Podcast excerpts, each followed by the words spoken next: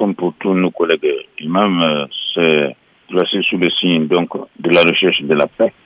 Et surtout, nous demandons au Tout-Puissant de nous accorder une vraie fraternité entre nous et surtout la cohésion pacifique dans notre pays.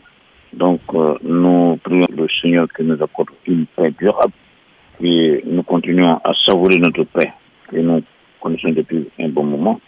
Et ensuite, nous prions les uns des autres de cultiver la fraternité entre nous et surtout une cohésion pacifique à tous les niveaux. Et prions le Tout-Puissant que les prochaines élections qui auront lieu, c'est-à-dire les élections locales, que tout cela se passe dans la paix et l'amour des uns envers les autres. C'est ce que nous souhaitons pour notre pays et que le pays continue sa marche en avant et surtout que le pays continue à connaître une paix, une paix durable, Inch'Allah.